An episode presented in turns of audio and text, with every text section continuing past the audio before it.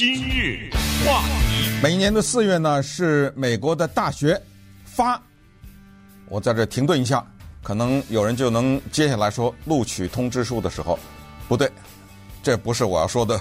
我要说的是，每年的四月是美国的各大学发拒绝信的时候。没错，有人收到录取通知，有人就会收到拒绝。所以咱们今天呢，聊聊这个事儿。因为我昨天也是在翻阅媒体的时候，看到《洛杉矶时报》有一个报道呢，介绍的是 ASU，ASU 是一个大学的缩写，叫 Arizona Arizona State University，亚利桑呃亚利桑那州立大学，介绍的是这个，我就又产生了一些联想，因为这个大学呢，为什么值得一个这么大的媒体进行报道，就是因为。他又在我们洛杉矶的市中心开辟了一个中心。亚利桑那州的一个大学跑到我加利福尼亚州来干什么？我这儿别的没有，名校遍地都是。我这儿有加州大学，我这儿有加州州立大学，我这儿有社区学院，还有种种其他的私人办的各种各样的学校。你跑到这儿来干什么？就回答了。我刚才上面的这句话的问题，就是因为有太多的学生被拒绝。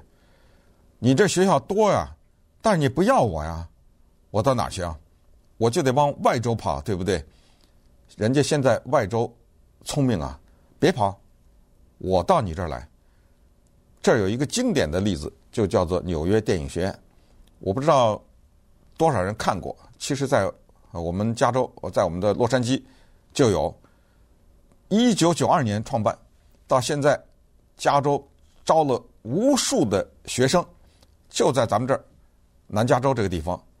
你可能会想说，这玩笑开大了点儿，好莱坞在我这儿，南加大电影系那多少名导演的摇篮在我这儿，加州大学洛杉矶分校 UCLA 电影系。那绝对的是全世界一流的，在我这儿。你纽约跑到我这儿开什么好莱坞电影学院啊？人家创办人这人是一个电视制作人，就是一个简单的回答。你那南加大他进得去吗？你那 UCLA 他进得去吗？你能收多少人呢？你的电影学院，他在这儿办了。办了以后怎样？那培养出了无数的学生，跑到这儿来，又跑到迈阿密啊，都叫纽约电影学院。我们电台、电视台都有从这个学校来实习的学生，很多的是从中国大陆来的，他们也不是什么公民呐，也不是什么，就是到这儿来学习的。这些人很难进入到刚才说的。那些名校去，关键的问题在这儿。关键就是亚利桑那州立大学跑到我们洛杉矶来淘金，用“淘金”这个字啊，一点没错，因为这个学校不是免费的哈，但是它很便宜。他跑到这儿来淘金，就说明至少一个问题：除了刚才说的大量的学生被拒绝，必须得背井离乡啊，跑到外州之外的，至少说明另一个问题，就是我们的电影学院。我们的加州大学、加州州立大学这些系统，他们落后了。人家想到了十三万学生，这个亚利桑那州立大学，你能可以想象吗？要上咱们这儿的一个 UCLA 这样一个大学，一九九零年的时候，它的录取率是百分之四十三，每一百个学生有四十三个能上。相当不错的，现在呢，百分之十难呢。GPA 就是你高中成绩的，我给他起了个外号叫结算结算率，对不对？你高中各个成绩总不能用 A B C D 吧？他就用一个什么三点八呀、二点七五啊，什么之类的，满分是四。你要上到 UCLA，你的 GPA 要四点五，这不是坑人吗？这不是怎么上啊？可是你要上到这个 ASU 亚利桑那的这个大学呢，三点零，人家的录取率呢是百分之八十八点二，和你那个百分之十差的八倍。当然，你可能会说啊，那你人家 UCLA 是名校，你这亚利桑那你没有名师没有？等会儿回答这个问题啊，这肯定的，这是一个非常合法的、非常合理的这么一个问题。他要 GPA 要三点零就可以上，他也不是说任何人啊交钱就可以上。三点零和百分之八十八点二的录取率，我为什么说从这个报道可以看出我们加州的大学系统落伍，就是这个钱让人家亚利桑那的州立大学赚去了，这是一个小事儿，还不教育还不是为了赚钱，对不对？关键的就是它解决了一个教育的问题。教育的这个话题啊，非常大。我知道我们华人很在意这个话题。它大呢，就是在于两点：第一个叫理念，第二叫选择。就是教育的目的是什么？这是一个理念。选择就是我们都想上哈佛，但是只有一个哈佛，对不对？所以这两个加在一起，就产生了啊，中国古代的先贤孔子的那句著名的“有教无类”。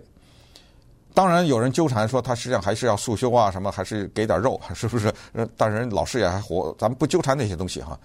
但是这四个字是一个非常伟大的、了不得的四个字，叫做“有教无类”。因为教育改变人生。你不要给我举例说谁谁谁从哈佛大学辍学了，谁谁谁连小学都没上，最后赚了多少钱？你不要举这种例子，因为这种例子，他成功的比例和同样条件的失败的比例那是。不可同日而语。教育你必须得承认，它是很重要的。但是在刚才说的理念和机会当中，这个机会是一个更重要的。人家亚利桑那州立大学跑到这儿开，其中你知道有多少学生是有色人种、低收入的，是他们家里几代人第一次有人上大学的这种人。一个社会它需要有很多。受过良好教育的人，不需要每个人都是博士，但是他一定需要的是很多受过良好教育的人。那么这个呢，亚利桑那的州立大学跑到我们这儿来办学呢，就敲响了我们这儿的一个警钟，结果害的这个 UC Berkeley，这是我们这儿的加州的名校啊。Berkeley 的校长他名字叫 Carol Christ，他敢叫哎，他姓耶稣基督，他姓的基督哎。他姓 Christ，人家亚利桑那大学的校长叫 Michael Crow，Crow 是什么？乌鸦，六十六岁啊。结果呢，基督请了乌鸦到他们学校去，就是 Berkeley 的校长呢，请了亚利桑那的州立大学的校长去取经了，说我们得向你学习，因为我发现你这儿有很大的一个优势，就是你用网课。就很多学生根本没有必要去上课，因为我们知道这种跑到外州去开一个学校，你根本那个校园呢不够大嘛。他采取大量的网课，他实际上是百分之四十三的学生都是上网课，这就过去我们说的什么函授啊什么这种哈，就是用网课。人家 Berkeley 来取经来了，加州大学的州立大学的系统也去找他取经，连圣地亚哥州立大学，这是加州的一个州立的系统，也去请这个乌鸦先生。去来取经，说来给我们点指点，因为我们啊，这录取率太低了，一百个只要十个的话，我们怎么能够让更多的学生受到更好的教育，让我们这儿的好的老师他们的知识传授给更多的人？那么好，那么接下来呢，咱们再聊聊那些被拒绝的学生。今日话题，有的时候就是一个想法，这个想法呢，你把它付诸。实现的话，那么就是成了。那么现在的 ASU 呢，它就是一个经典的案例。还有之前的就是纽约电影学院，就是到我们加州来淘金，人家就说一句话：谁让你不做呢？哎，你不做，我就来做。当然，我这么一说，好像有人说：哇，你把这一个亚利桑那州立大学说的个天花乱坠，像是哈佛一样。没有，这个背后有残酷的现实，这个一点都不用回避。首先，这样的学校肯定你可以想象。他的那个老师一定不是哈佛等级的老师，这是肯定的吧？啊，他的学生一定不是哈佛等级的学生，那都是被别的学校淘汰的学生啊，对不对？申请别的学校人家不要才下来的。可是人家这些学生为什么还要申请你亚利桑那州立大学，还要付给你学费，花钱去上呢？那至少也说明这些学生他有这个意愿嘛。当然，你说有些学生混，哪儿的大学没有学生混呢？你敢说有任何一个大学这个地球上没有混的学生吗？你敢说任何一个职场里面没有混的员工吗？